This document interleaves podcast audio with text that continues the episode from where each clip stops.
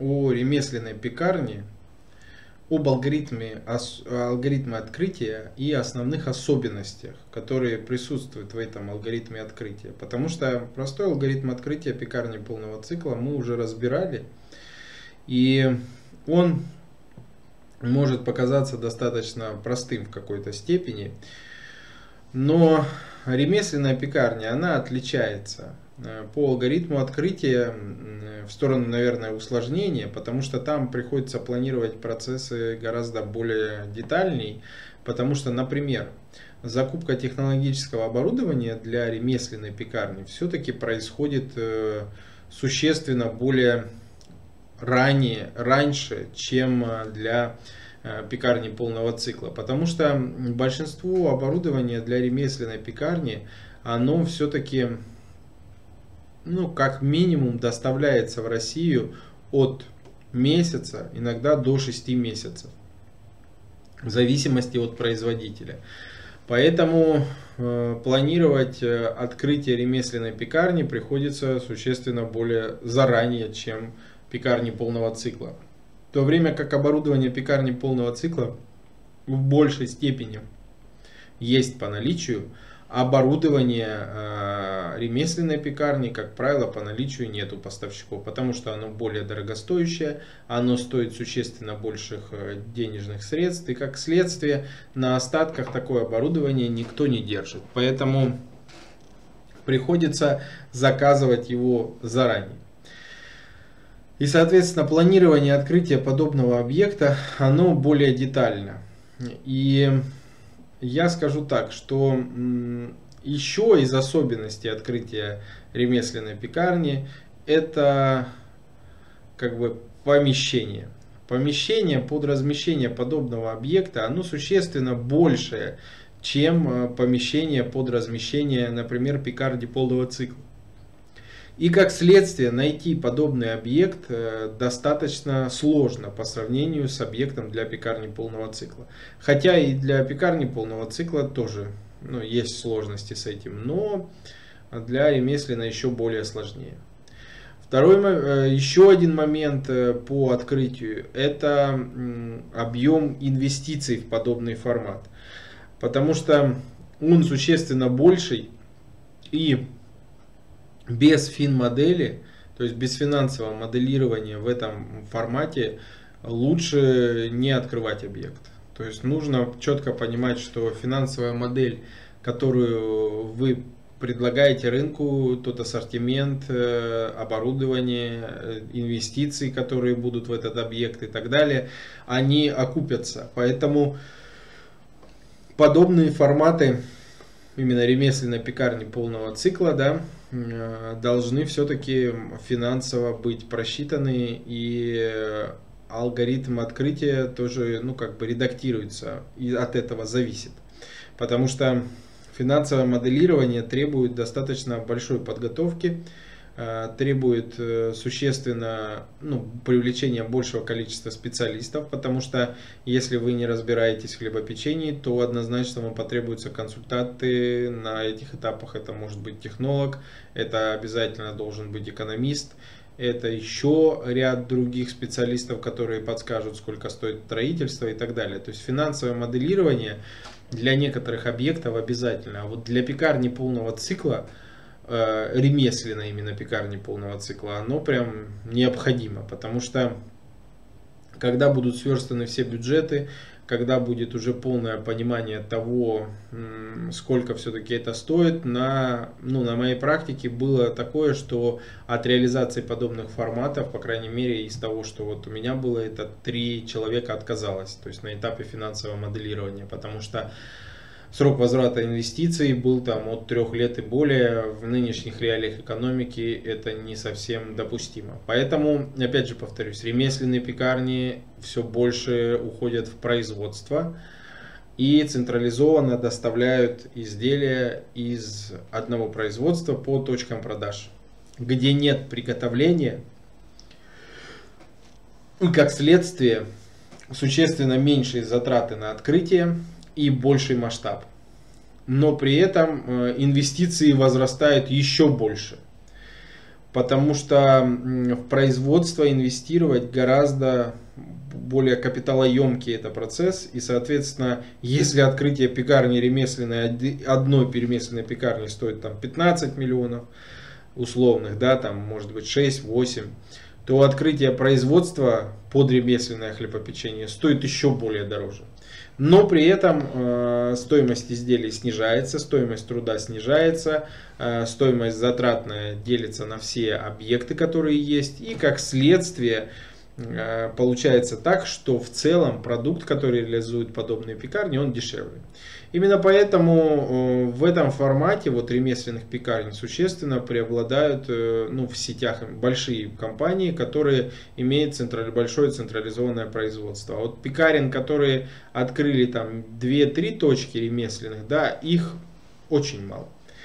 Именно из-за объема инвестиций, из-за больших рисков э, в, помещ... ну, в помещении в целом и из-за ряда других факторов экономических, в том числе, поэтому в регионах таких форматов э, очень мало. Например, там Санкт-Петербург, Москва, конечно, таких форматов много, но при этом в Санкт-Петербурге и Москве условно ремесленные пекарни, да, которые производят ремесленный хлеб, это тоже сетевые предприятия с централизованным производством очень мало пред, э, ремесленных пекарен, открытых, э, скажем так, одна, две или три точки.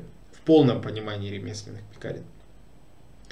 Поэтому, э, прежде чем открыть такой объект, именно стоит очень хорошо подумать, потому что сроки возврата инвестиций существенно больше. Помимо этого, одной из тоже основных особенностей данного формата это является достаточно маленькое количество специалистов в этой отрасли и в этой нише. То есть очень мало подготовленных кадров, э, которые могут качественно, правильно исполнять технологический процесс, который от них требуется. Потому что этот технологический процесс может э, быть э, Открытие пекарни и хлебопекарного предприятия. Разработка ассортимента. Технологические карты. Подбор оборудования и инвентаря. Оценка помещения. Обучение персонала. Консультации на всем этапе открытия. Открываем любые форматы хлебопекарных предприятий, пекарни, хлебопекарные производства. Современные технологии, современный ассортимент. Оставляйте заявку на открытие на сайте в описании. Смотрите видео о выполненных проектах, ссылки в описании как бы разным, понятное дело, но внутренние стандарты, они как бы у каждого предприятия свои. Но в целом у ремесленного хлебопечения есть определенные там особенности, определенные виды теста, определенные технологии, техники, формовки и так далее, которые известны ну, большинству пекарей, да, и которые большинство пекарей используют. И, соответственно, а, еще одно такое ограничение – это долгий вывод э, людей, то есть персонала в объект, потому что обучать их достаточно сложно, потому что есть определенные, опять же, особенности. Это первый момент. Второй – это работа существенно более сложная, чем в пекарне полного цикла, потому что есть здесь работа с подовыми печами, а, еще с оборудованием, которое как бы более технологично в некоторых аспектах, да, более масштабно, объемно и так далее. Поэтому это ну, еще чуть тяжелее труд, чем в ремесленной, чем в пекарне полного цикла. И, соответственно, как бы ошибка здесь стоит гораздо дороже по сравнению, чем с пекарней полного цикла. И, как следствие, процесс очень длительный, ну, вот очень длительный процесс приготовления, и ошибка стоит из-за этого дороже в том числе. То есть профессионализм в этой э, нише пекарен, скажем так, должен быть еще более высоким.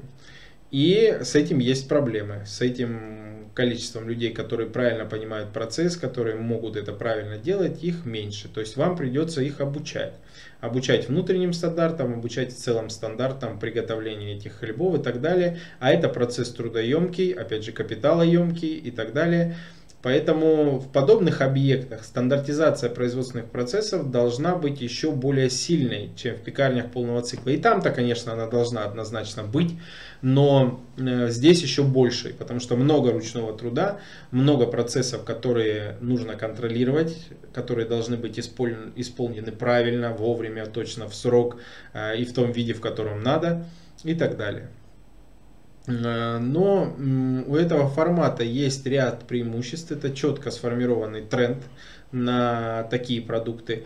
Это продукт понятен всем, потому что этот хлеб максимально аутентичный и он понятен э, всем целевым аудиториям.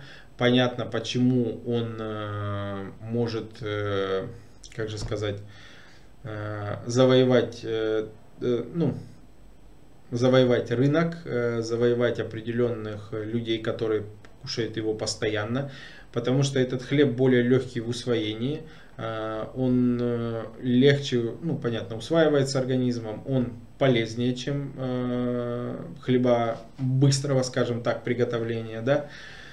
И как следствие это отражается на уровне потребления. То есть с каждым годом подобные изделия все больше и больше растут в потреблении. Но при этом у этого формата есть еще и нишевая составляющая. Формат ремесленных пекарен все-таки присутствует в среднем, в среднем плюс сегменте и а, премиальном сегменте. В сегменте масс-маркет ремесленных пекарен а, нет. Ну, по крайней мере, э, я не встречал этого.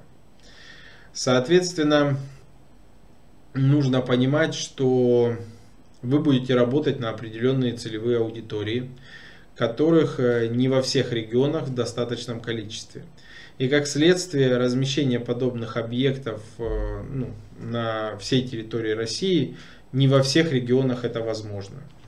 Льняные коврики для расстойки теста за квас. Удобная расстойка в холоде Равномерная корочка для лучшего внешнего вида. Разный размер, разная расцветка. Стопроцентный лен. Подходит для пекарни, а также для домашнего хлебопечения. Ссылки для заказа в описании. Заказать можно на сайте Заквас, а также на маркетплейсе Озон.